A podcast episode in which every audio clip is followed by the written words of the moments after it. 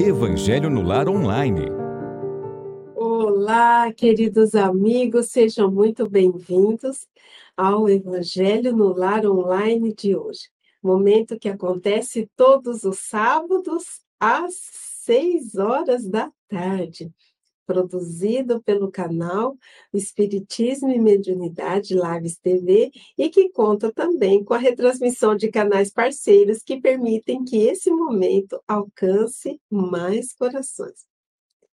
O nosso boa noite a todos os amigos que estão deixando seus nomes aqui no chat, que estão que estão mandando seus recadinhos, os seus beijinhos a nossa retribuição, nosso carinho, nosso abraço virtual bem apertado. É com muita alegria que nos reunimos aos sábados em torno da mensagem do Evangelho e é uma alegria contar com a presença e com participação e com o carinho de vocês.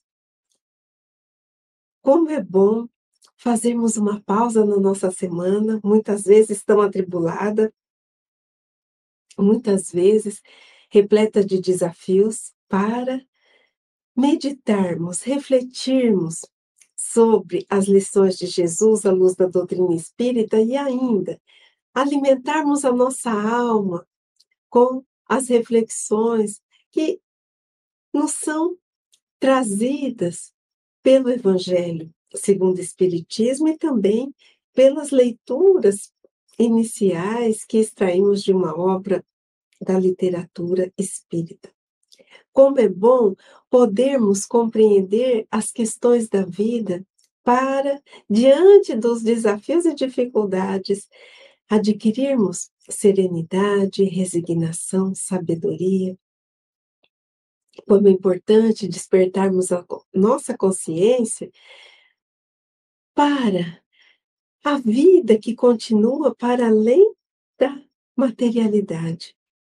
E assim, quando olhamos para as situações que a vida nos apresenta sob esse prisma da espiritualidade, sob esse prisma de uma vida que prossegue em um outro plano, nós entendemos melhor as situações, os desafios, as pessoas.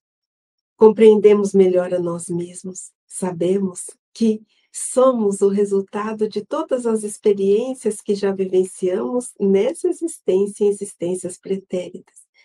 E assim, meus queridos, adquirimos força, renovamos o nosso ânimo, nos abastecemos de esperança, de perseverança para prosseguirmos, sempre, sempre em frente, sem jamais desistir e sem desanimar. Que possamos, nesse momento, elevar o pensamento a Jesus, agradecendo a oportunidade bendita da que ora nos brinda com as alegrias, ora com as dificuldades, mas em todos os momentos sabemos, Jesus, que o Senhor vela pelos nossos passos, Sabemos, Jesus, que nada escapa ao olhar justo e atento de Deus. Por isso, mestre querido, estamos aqui, com os corações abertos e agradecidos para o aprendizado, para a compreensão, mas principalmente, mestre querido, rogamos que o Senhor nos auxilie os passos pequeninos para que consigamos vivenciar o seu evangelho de luz esteja presente, esteja conosco, ampara sempre os nossos caminhos, os nossos raciocínios, as nossas decisões, para que elas estejam sempre em consonância com o amor sublime e divino. E em teu nome, querido Jesus, pedimos permissão para iniciarmos mais um Evangelho no Lar online. Meus queridos, então vamos à leitura inicial extraída desse livro aqui, Agenda Cristã. Leitura agradabilíssima. São lições curtas, mas extremamente importantes e profundas. em que o espírito André Luiz dita a Chico Xavier 50 lições, deixa eu só confirmar se é isso mesmo, para eu não falar uma e passar uma informação incorreta. 50 lições em que o espírito André Luiz ditou a Francisco Canto Xavier para que essas mensagens tão importantes e relacionadas ao nosso dia a dia chegassem até nós. Então, refletiremos sobre a lição 16, intitulada Algumas definições. Benfeitor é o que ajuda e passa. Amigo é o que ampara em silêncio. Companheiro é o que colabora sem constranger. Renovador é o que se renova para o bem. Forte é o que sabe esperar no trabalho pacífico. Esclarecido é o que se conhece. Corajoso é o que nada teme de si. Defensor é o que coopera sem perturbar. Eficiente é o que age em benefício de todos. Vencedor é o que vence a si mesmo. Meus queridos, que mensagem mais bela. Em que o, o Espírito André Luiz ressignifica os sentidos das palavras que muitas vezes nós não associamos ou relacionamos a essas definições. Estamos tão acostumados àquelas definições da maioria, definições que são construídas com os conceitos que, e valores que guardamos e trazemos. E aqui nós temos a oportunidade de ressignificar essas palavras, mas por que, que essa ressignificação é tão importante? Porque em cada uma dessas palavras, o Espírito André Luiz, então, traz a ótica do amor, do amor presente nesses conceitos, do amor presente nas ações e na atuação do benfeitor, do amigo, do companheiro, do renovador, do forte, do corajoso, do defensor, do eficiente do de, e do vencedor. O amor às criaturas. Um outro ponto que André Luiz coloca aqui, a maturidade e a consciência desperta para a necessidade da transformação e da sintonia para com os ideais sublimes e divinos. Então, quando nós colocamos o amor na base para definirmos, conceituarmos essas palavras, quando colocamos maturidade espiritual também daquele que é o caracterizado por essas definições, nós podemos olhar para o benfeitor como aquele que não espera a recompensa. Ele ajuda e passa. O amigo, aquele que ampara, mas em silêncio, sem alarde. O companheiro, ele colabora, mas ele não constrange, ele não impõe.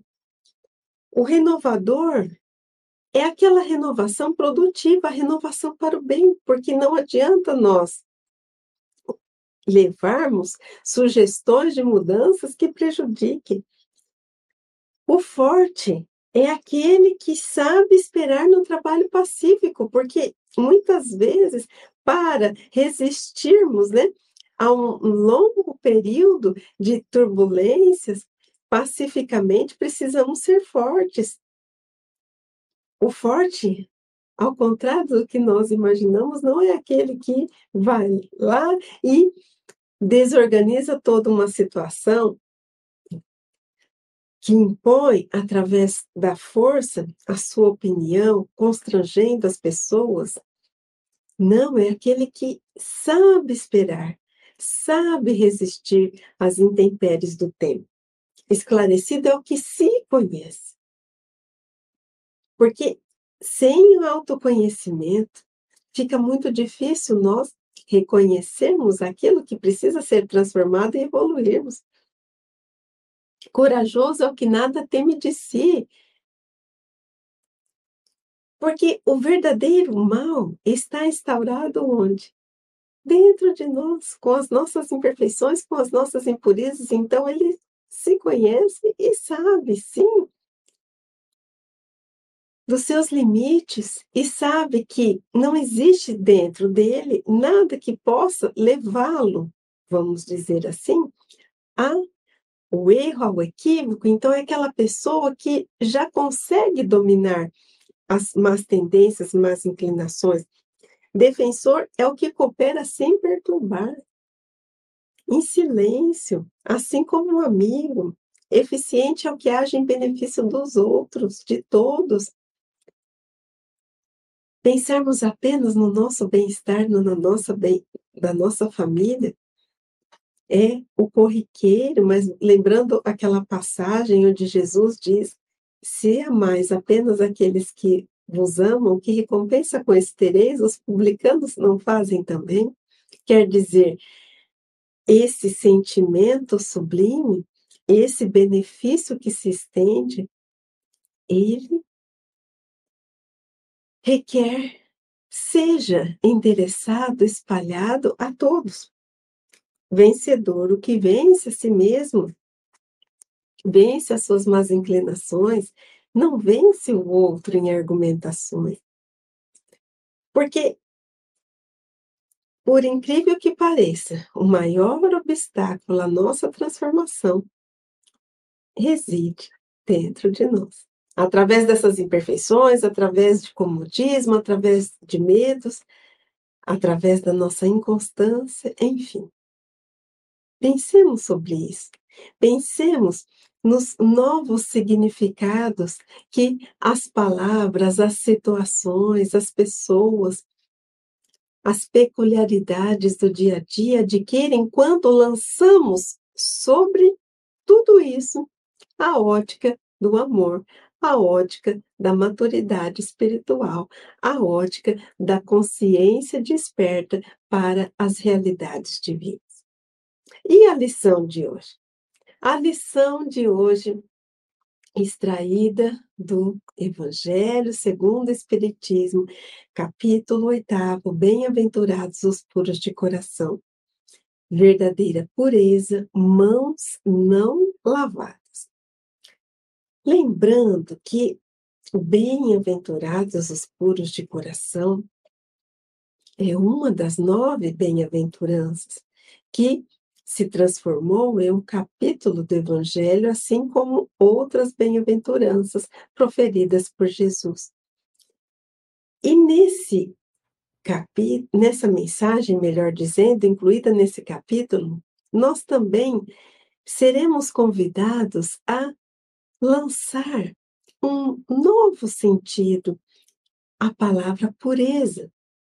Jesus nos convida a essa transcendência. Jesus nos convida a irmos além do sentido literal para compreendermos qual é essa pureza que nos aproxima, que nos faz cada vez mais unidos a esse Pai de amor.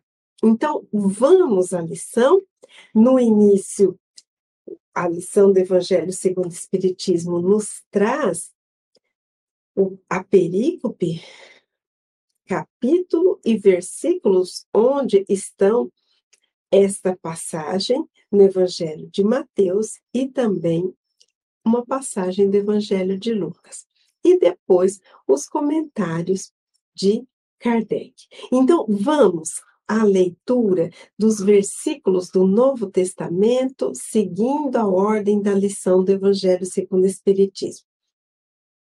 Então, os escribas e os fariseus, que tinham vindo de Jerusalém, aproximaram-se de Jesus e lhe disseram: Por que violam os teus discípulos a tradição dos antigos? uma vez que não lavam as mãos quando fazem as suas refeições? Jesus lhes respondeu: Por que violais vós outros o mandamento de Deus para seguir a vossa tradição? Porque Deus pôs este mandamento: honrai a vosso pai e a vossa mãe. E este outro, seja punido de morte aquele que disser a seu pai ou a sua mãe palavras ultrajantes. E vós outros, no entanto, dizeis: aquele que haja dito a seu pai ou a sua mãe, toda oferenda que faço a Deus vos é proveitosa, satisfaz a lei, ainda que depois não honre nem assista a seu pai ou a sua mãe. Meus queridos, vamos fazer uma pausa para refletirmos acerca dessa passagem, para continuarmos a leitura dos versículos do Novo Testamento. Aqui, nós encontramos a situação que os escribas eram aqueles dotados de cultura, porque eram aqueles que escreviam, e lembrando que aquela época poucas pessoas sabiam escrever e ler. E os fariseus, aquela classe sacerdotal, onde muitos rituais, muitas formalidades eram cultuadas. Eles prezavam pela pureza, pela retidão dos hábitos, dos costumes no entanto, por dentro não era bem assim, não é? E eles chegam a Jesus e estranham, porque os discípulos comiam sem lavar as mãos. E, para eles, o fato de não lavar as mãos tornava a criatura impura. Jesus então responde à indagação, porque os seus discípulos não lavavam as mãos. E Jesus então diz que muitas vezes eles violavam os mandamentos de Deus para seguir a tradição. Quer dizer, Jesus vai lançar um questionamento fazendo com que eles reflitam que estavam tão apegados à aparência que esqueciam-se da essência a essência é o mandamento divino e a aparência eram, então, todos aqueles regramentos que eles criavam. Então, Jesus ainda vai explicar por que eles violavam o mandamento de Deus para seguir a tradição. E aí Jesus diz, né? O mandamento diz: honrai a pai e mãe, é um mandamento divino. Depois, um outro mandamento, seja punido de morte aquele que disser a seu pai ou sua mãe palavras ultrajantes. Só que existem esses mandamentos, e aí o que, que Jesus diz? No entanto, dizeis: aquele que haja dito a seu pai e a sua mãe, toda oferença que faça a Deus vos é proveitosa, satisfaz a lei ainda que depois não honre nem assista a seu pai e sua mãe. Então, Jesus está dizendo o seguinte: o mandamento diz para honrar pai e mãe, e muitas vezes eles faziam as oferendas, que as oferendas eram esses regramentos, essas formalidades criadas pela própria classe ali sacerdotal, dos fariseus, e aí eles faziam tudo isso, faziam oferendas a Deus, mas, no entanto, não respeitavam o mandamento, honrando ao pai e mãe, assistindo, respeitando. Jesus, então, vai além, porque eles acreditavam que estavam ali apontando algo que seria uma coisa terrível Jesus. E Jesus, então, como conhecia o íntimo das criaturas, como conhecia tudo aquilo que se passava longe, afastado daquelas aparências de pureza, ele então questiona: mas então o que adianta fazer as oferendas a Deus se vocês não honram o pai e a mãe? Em cumprimento à vossa tradição. Mas vamos seguir, porque tem mais reflexões para fazermos. Tornam assim inútil o mandamento de Deus pela vossa tradição. Hipócritas, bem profetizou de vós Isaías, quando disse: Este povo me honra de lábios, mas conserva longe de mim o coração. É em vão que me honram, ensinando máximas e ordenações humanas. Depois, tendo chamado o povo, disse: Escutai e compreendei bem isto. Não é o que entra na boca que macula o homem. O que sai da boca é o que o macula. O que sai da boca procede do coração e é o que torna impuro o homem. Porquanto do coração é que partem os maus pensamentos, os assassínios, os adultérios, as fornicações, os latrocínios, os falsos testemunhos, as, as blasfêmias e as maledicências. Meus queridos, quem foi profeta Isaías? Ele exerceu seu ministério no reino de Judá. Um profeta importantíssimo que traçou o perfil para o Messias como o servo sofredor. Isaías disse que aquele povo o honrava com os lábios, mas vamos voltar só um pouquinho aqui para eu não ó, este povo me honra com os lábios, mas conserva longe de mim o coração. Quer dizer, se conserva longe de mim o coração, no, no seu coração é, havia sentimentos, havia, então, vontades e desejos distantes daquilo que o profeta falava, o profeta trazia como lição, como ensinamento. O profeta Isaías detecta a aparência, aparência da crença, aparência da atitude em sintonia com aquele ensino que ele trazia, detectando que o coração daquele povo estava distante. E aí, então, Jesus vem dizer que não é o que entra pela boca que contamina o homem, mas é o que sai da boca. Porque o que sai da boca procede do coração, e é no coração que está a fonte de tudo aquilo que torna o homem impuro. É para se pensar bastante, porque também no Evangelho de Mateus, Jesus nos diz: a boca fala do que está cheio o coração. Querendo dizer, então, corroborando com esse ensino, que é do coração que partem os pensamentos que se transformam em palavras e em ações.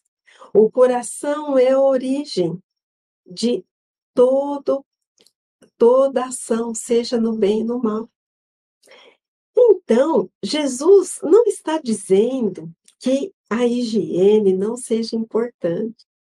Jesus está dizendo que a higiene, a pureza do coração, ela é muito mais valiosa e é a ela que devemos buscar. E não apenas a pureza, a limpeza, a higiene exterior.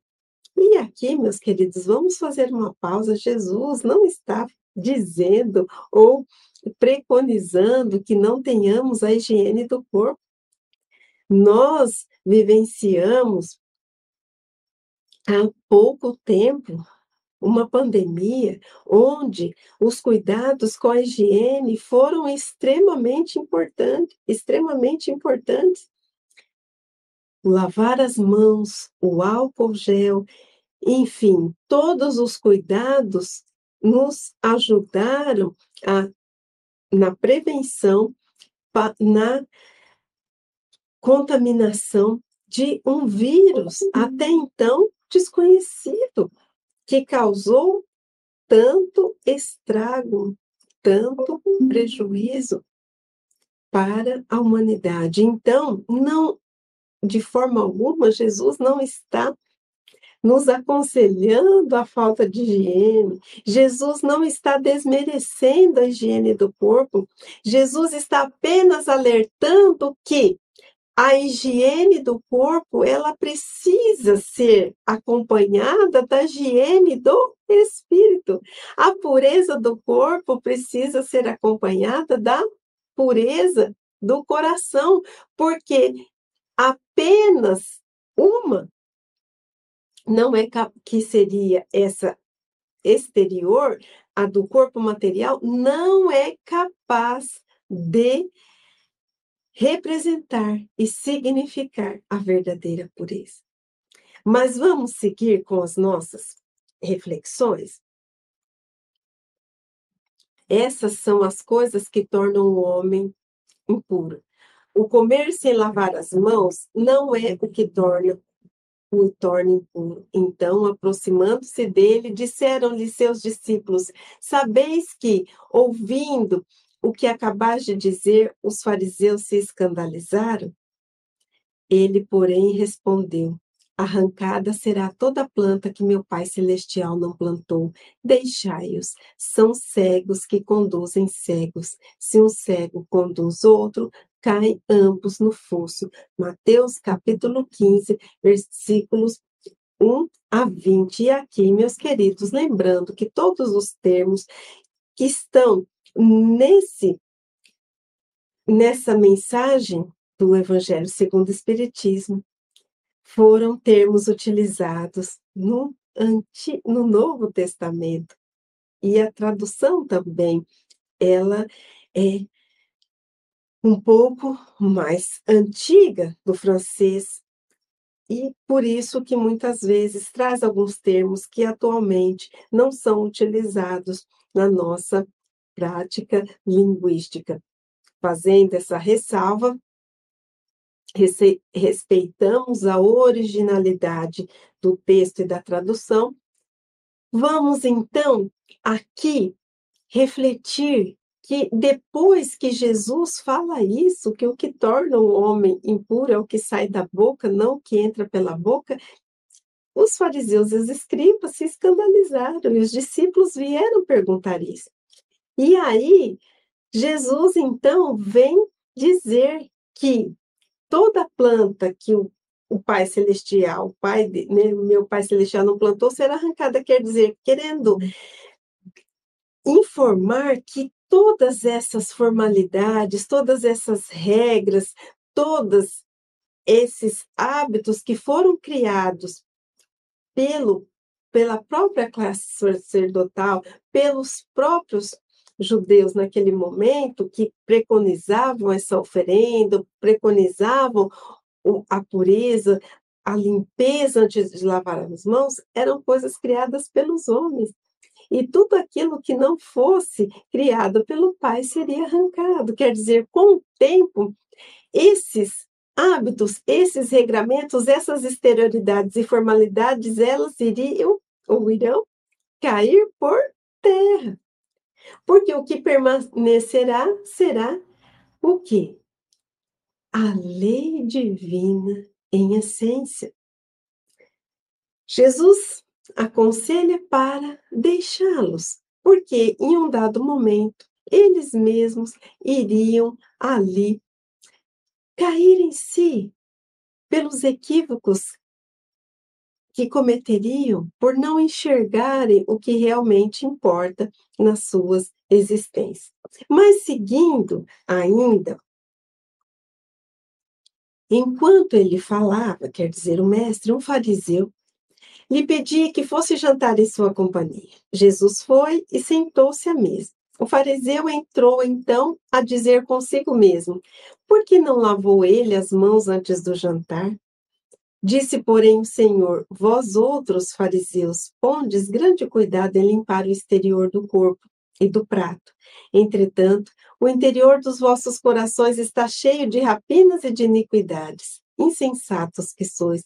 Aquele que fez o exterior não é o que fez também o interior? Lucas capítulo 11, versículos 37 a 40. Aqui, a situação é um pouquinho diferente, mas traz a mesma mensagem. Bate na mesma tecla da verdadeira pureza. Por quê? Naquela outra passagem, escribas e fariseus notam que os discípulos não lavavam as mãos e chegam diretamente a Jesus e indagam o porquê da situação. Nessa passagem, o fariseu convida Jesus para jantar à sua casa e nota que Jesus não lava a mão. E ele pensa consigo mesmo. Jesus consegue captar aquele pensamento e responde para ele que o que torna o homem impuro, é, ele diz assim: vocês se preocupam tanto com a limpeza do prato e das mãos e o seu interior. O interior dos vossos corações ou dos seus corações está cheio de iniquidades e rapinas. E aí eles dizem, Jesus indaga, oh, indaga os fariseus, insensatos que sois, aquele que criou o exterior não é o que criou o interior. Então, quer dizer, todas as formalidades para cultuar a pureza externa por amor a Deus, por temor a Deus, teria validade se Deus também foi aquele que criou o interior, quer dizer, além do corpo, foi esse Deus que criou o nosso espírito, que quando se encarna, recebe a denominação de alma, segundo o que encontramos no livro dos Espíritos. Então, se Deus criou o interior, quer dizer, o nosso espírito, e em decorrência disso, nos concedeu o dom da vida, que é o exterior, por que nós vamos, então, ficar preocupados em estar alinhados às leis divinas apenas no externo, se o interno também é essência divina que nos pede sintonia, que nos pede cuidado, que nos pede vigilância? E aqui Jesus também aproveita a oportunidade para fazê-los raciocinar o que adianta apenas a pureza exterior, se o interior encontra-se ainda cheio de sombras, de vicissitudes, de impurezas? E agora vamos à lição do Evangelho segundo o Espiritismo. Os judeus haviam desprezado os verdadeiros mandamentos de Deus para se aferrarem à prática dos regulamentos que os homens tinham estatuído e da rígida observância desses regulamentos faziam casos de consciência. A substância muito simples que acabara por desaparecer debaixo da complicação da forma. Como fosse muito mais fácil praticar atos exteriores do que se reformar moralmente, lavar as mãos do que expurgar o coração. Iludiram-se a si próprios os homens, tendo-se como kits para com Deus, por se conformarem com aquelas práticas, conservando se tais quais eram, visto se lhes ter ensinado que Deus não exigia mais do que isso. Daí o haver dito o profeta: é em vão que este povo me honra de lábios, ensinando máximas e ordenações humanas. Vamos seguir um pouquinho? Verificou-se, mesmo com a doutrina moral do Cristo, que acabou por ser atirada para segundo plano, donde resulta que muitos cristãos, a exemplo dos antigos judeus, consideram mais garantida a salvação por meio das práticas exteriores do que pelas da moral. É a essas adições feitas pelos homens à lei de Deus que Jesus alude quando diz: arrancada será toda planta que meu Pai Celestial não plantou. O objetivo da religião é conduzir o homem a Deus. Ora, este não chega a Deus senão quando se torna perfeito. Logo, toda religião que não torna o homem melhor não alcança o seu objetivo. Meus queridos, que passagem maravilhosa. Onde Kardec aqui vem nos convidar a refletir que os fariseus tanto ficaram presos às regulamentações, às esterilidades da lei e esqueceram da essência. Esqueceram que a verdadeira pureza não é aquela das mãos limpas, mas aquela oriunda do coração. E aqui nos é trazido que a mesma coisa nós, que nos dizemos cristãos, fazemos todos os dias. Muitas vezes ficamos adstritos à aparência da virtude, frequentamos a casa religiosa em diversos momentos, participamos de diversas atividades e assim muitas vezes criamos formalidades para testemunharmos a nossa fé, quando, na verdade, apesar de tudo isso fazermos, o nosso coração ainda encontra-se repleto de impurezas, de mágoa, de orgulho, de raiva, de sentimentos negativos, de tudo aquilo que nos distancia do Pai, fazendo com que esse coração não esteja puro. Quando Kardec nos diz que o objetivo da religião é conduzir o homem a Deus. Então, aquela religião que não consegue transformar uma criatura não atingiu o seu objetivo, a sua finalidade. Aqui, Kardec está indo além, porque quantas vezes nós estamos inseridos em um ambiente religioso mas nos comportamos como os fariseus da época de Jesus. Prezamos as formalidades, prezamos a aparência da virtude, mas essa virtude não é lastreada pelos sentimentos correspondentes em nosso coração. Pensemos nisso. Muitas vezes sorrimos em uma casa espírita e por dentro ficamos ruminando a mágoa, a inconformação, a irresignação. Outras vezes sorrimos para o nosso próximo e, pelas costas, podemos denegrir a sua imagem. Pensemos nisso, nessas contradições que muitas vezes fazem com que aparentamos algo, aparentamos uma virtude que não se torna efetiva nos nossos atos do dia a dia. E, continuando aqui, um minutinho só, que eu já vou trazer, eu já vou é, passar o slide. Toda aquela em que o homem, religião aqui, né?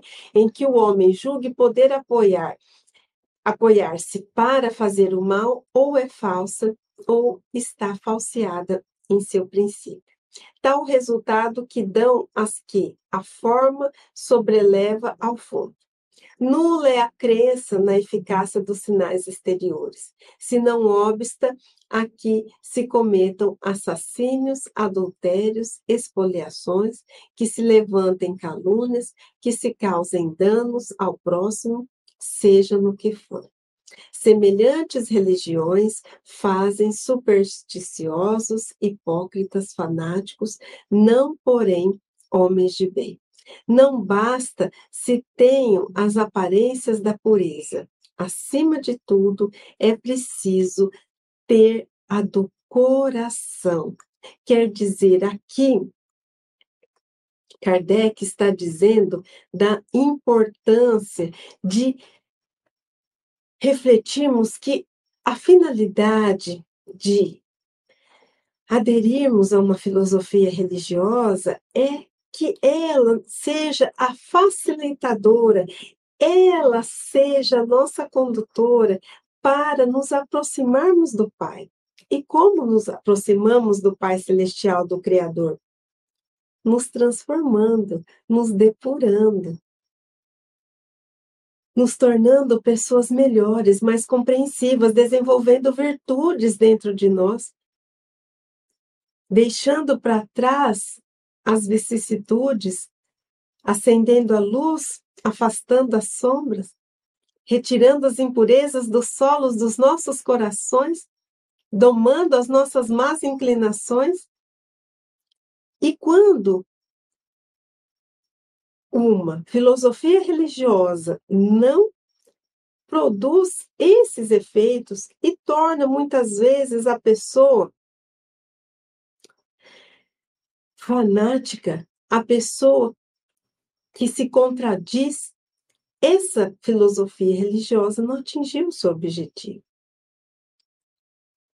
Kardec vem nos convidar a refletir, corroborando com a lição do Evangelho, que a verdadeira pureza não é apenas aquela do corpo e, refris, e, e, e relembrando, melhor dizendo, ou frisando, melhor dizendo, não estamos falando que a pureza do corpo não seja importante. Meus queridos, quantas doenças podem ser evitadas com uma boa higiene das mãos?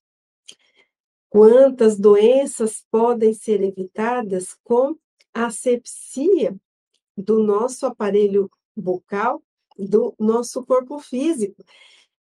Não estamos falando que a higiene exterior não seja importante, mas o que estamos aqui refletindo é que, se somos espíritos imortais, não podemos negligenciar a pureza, a higiene e a limpeza de onde?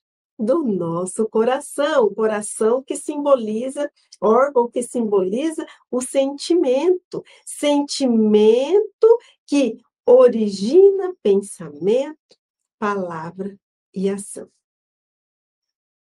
Assim, meus queridos, estamos sendo convidados a refletir que a verdadeira pureza é aquela oriunda do coração que se inunda de amor, e o espalha, seja quem for. A verdadeira pureza é aquela que, com certeza, está na beleza que sabe apreciar as dádivas da natureza. A verdadeira pureza está no olhar que se compadece da alma que entristece e procura resgatá-lo com a palavra de carinho e de afeto. É assim, meus queridos, que nós podemos encontrar essa pureza necessária para fazermos a conexão conosco, para fazermos a conexão com Deus e para fazermos a conexão com as criaturas. Pensemos nisso. Se somos espíritos com a veste do corpo físico, é claro que sim, precisamos cuidar do corpo e do espírito. Precisamos cuidar da pureza do corpo, mas também do espírito. É que nós nos esquecemos da pureza do espírito e ficamos com os olhares focados e atentos apenas à pureza do corpo. Pensemos nisso. Pensemos o que estamos fazendo para nos transformarmos. O que estamos fazendo dos conhecimentos que essa doutrina maravilhosa nos oferece? O que estamos assimilando e vivenciando dos ensinos de Jesus? Como estamos nos portando diante dos desafios da vida? Será que nós estamos nos deixando contaminar pelas ondas do negativismo, pelas ondas do pessimismo,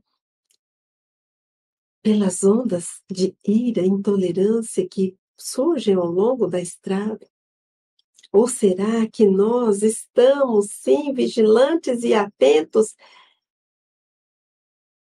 espantando, afastando tudo aquilo que realmente pode deixar o nosso íntimo impuro, fazendo com que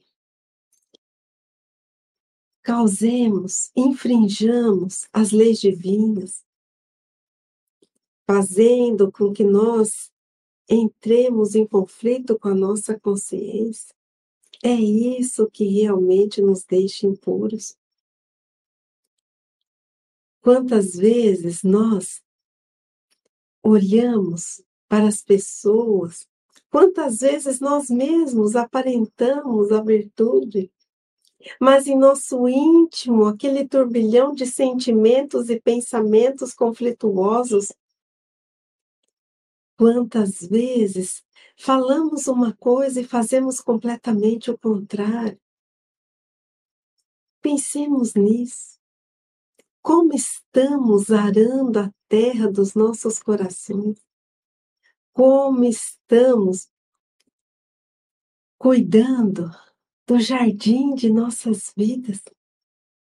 Será que estamos atentos retirando as ervas daninhas, retirando aqueles objetos,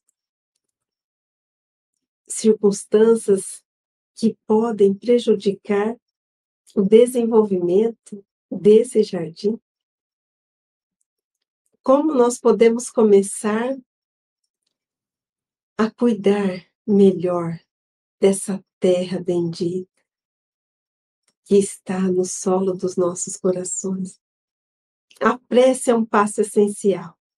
Meu Deus, viajei para o interior de minha alma e reconheci que ainda existe muita impureza dentro de mim. Eu preciso ser uma pessoa melhor, eu preciso mudar esse hábito, eu preciso me controlar diante de determinadas situações. Sinto, Jesus, que sozinha não consigo. Me auxilie, me ampara. Num segundo momento, podemos fazer uso de leituras. Leituras como essas, que sempre trazem uma mensagem edificante, que sempre nos auxiliam na compreensão da vida. Podemos também purificar o nosso coração colocando a mão na massa, auxiliando alguém, compadecendo-nos com o sofrimento alheio, verdadeiramente acolhendo e nos envolvendo em uma causa em prol do outro.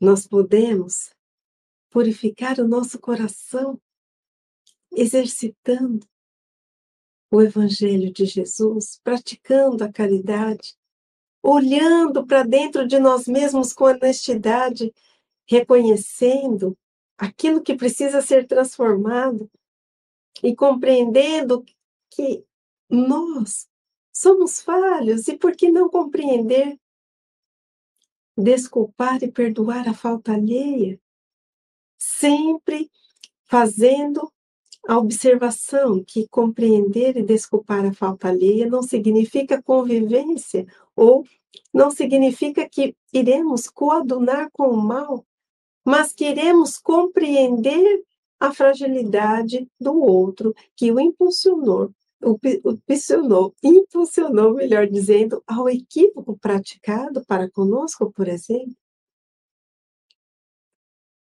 Meus queridos, temos exemplos inúmeros de pessoas que purificaram seus corações. Pessoas que venceram a si mesmas, pessoas que venceram as suas fragilidades e vicissitudes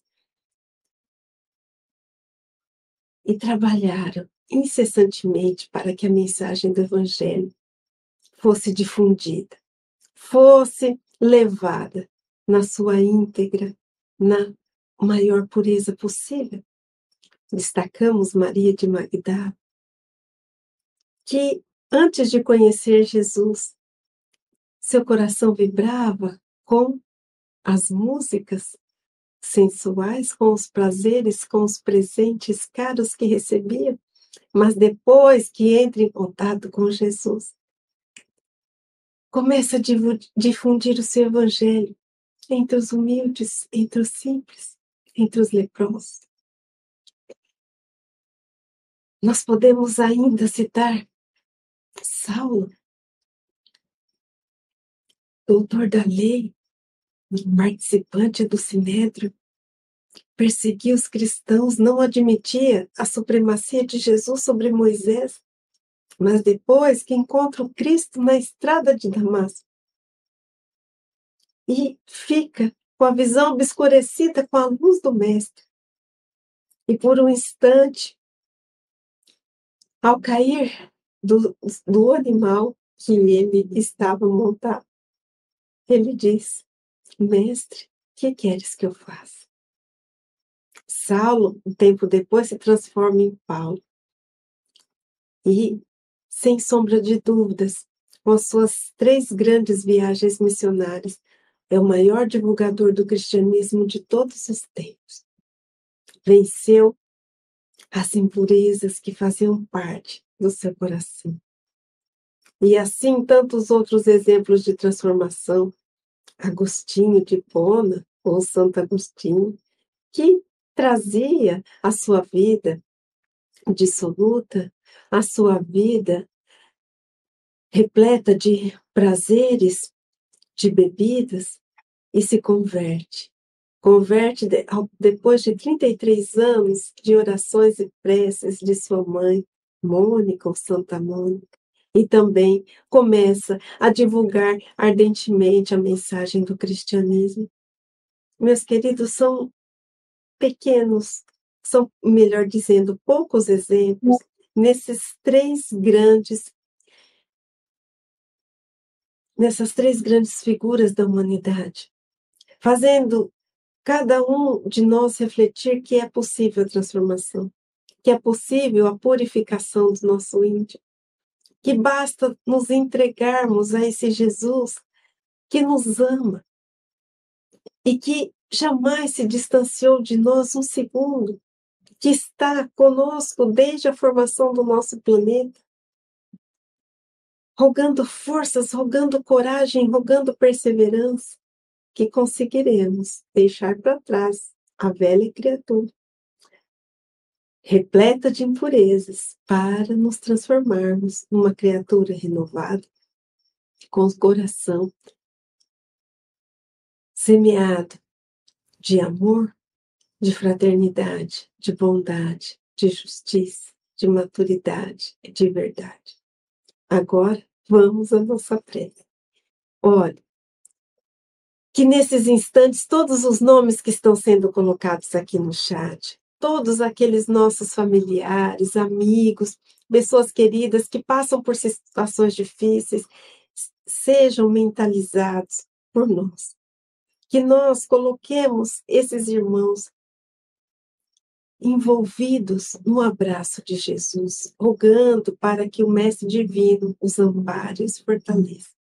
E mais uma vez, gratidão a todos, todos, todos que estão aqui. Então, Elevemos o nosso pensamento a Jesus, Ele, o nosso amigo certo das horas incertas, o nosso grande semeador, grande educador, o médico das almas, o nosso maior psicólogo, o advogado das criaturas humanas, aquele que compreende a cada um de nós que enxerga além das nossas fragilidades, as potencialidades que carregamos. Jesus, estamos aqui. Estamos aqui com os corações agradecidos e embebecidos no seu amor. Amor que o Senhor nos interessa todos os dias. Na palavra amiga que nos chega, na oportunidade que bate à nossa porta, na bênção que nem julgamos merecer, mas que um dia nos é endereçada, na dificuldade que nos convida a ressignificarmos, no desafio que nos aproxima do Senhor, do seu Evangelho e de Deus. Agradecemos, Jesus, a enfermidade que nos convida a mudarmos os nossos hábitos, a transformarmos nossos sentimentos. Agradecemos Jesus pela ingratidão que nos ensina a importância de fazermos o bem e não esperarmos a recompensa. E ensina-nos ainda a compreensão para com o equívoco alheio. Obrigada, Jesus, pela palavra que em um primeiro momento nos feriu, mas depois nos conferiu a possibilidade de refletirmos que muitas vezes fomos nós os autores de palavras agressivas e nem sequer no dia seguinte, ainda que reconhecendo os nossos equívocos, fomos capazes de pedir perdão. Obrigada, Jesus, pelas surpresas que a vida nos apresenta, nos convidando à mudança de direção, à mudança de rumo, à mudança de padrões e comportamentos, à mudança de hábitos. Pois essas surpresas, ora agradáveis, ora não tão agradáveis assim, representam, representam o amor divino nos impulsionando a caminharmos e a progredirmos sempre. Obrigada, Jesus, por todos os momentos em que nos sentimos tão pequeninos, nos sentimos frágeis, pois são nesses momentos em que nós podemos diminuir dentro de nós o orgulho para, com toda a humildade, buscarmos o apoio, o auxílio, o socorro do mais alto. Obrigada, Jesus, pelo pão de cada dia, pelo trabalho com que a vida nos agracia. Obrigada, Jesus, pelas pessoas que muitas vezes nos convidam à paciência, à compreensão e ao perdão, porque se hoje somos convidados a isso, ontem fomos nós muito provavelmente os causadores de desilusões, de equívocos, de palavras que tanto feriram. Obrigada, Jesus, por essa vida que nos brinda com mil oportunidades de aprendizado, de transformação e de redenção. Que não fiquemos de braços cruzados e não nos entristeçamos, mas que sempre prossigamos no caminho do bem e da verdade que nunca nos esqueçamos de olhar ao lado e ver o irmão desolado que sofre, que chora, e que possamos consolar, nem que seja um bocado. Jesus, obrigada por tudo que nos acontece, o bem e até aquela situação que supostamente nos representa o mal que saibamos compreender que tudo na vida é aprendizado e que o Senhor nos deixou o maior legado, o Evangelho de amor que reflete as leis do Pai Criador. Abençoa, Mestre querido e divino, a toda a humanidade, aqueles que não te conhecem, os que te conhecem e não te seguem, os que encontram-se em profunda desolação, os que estão em choro e em sofrimento, porque não tem o alimento, porque não tem o alento do conforto do irmão. Abençoa, Jesus, a todos que se distanciaram do seu amor, do seu evangelho e foram buscar a felicidade em outras paragens, paragens que os levaram aos desenganos e a todos os tormentos humanos.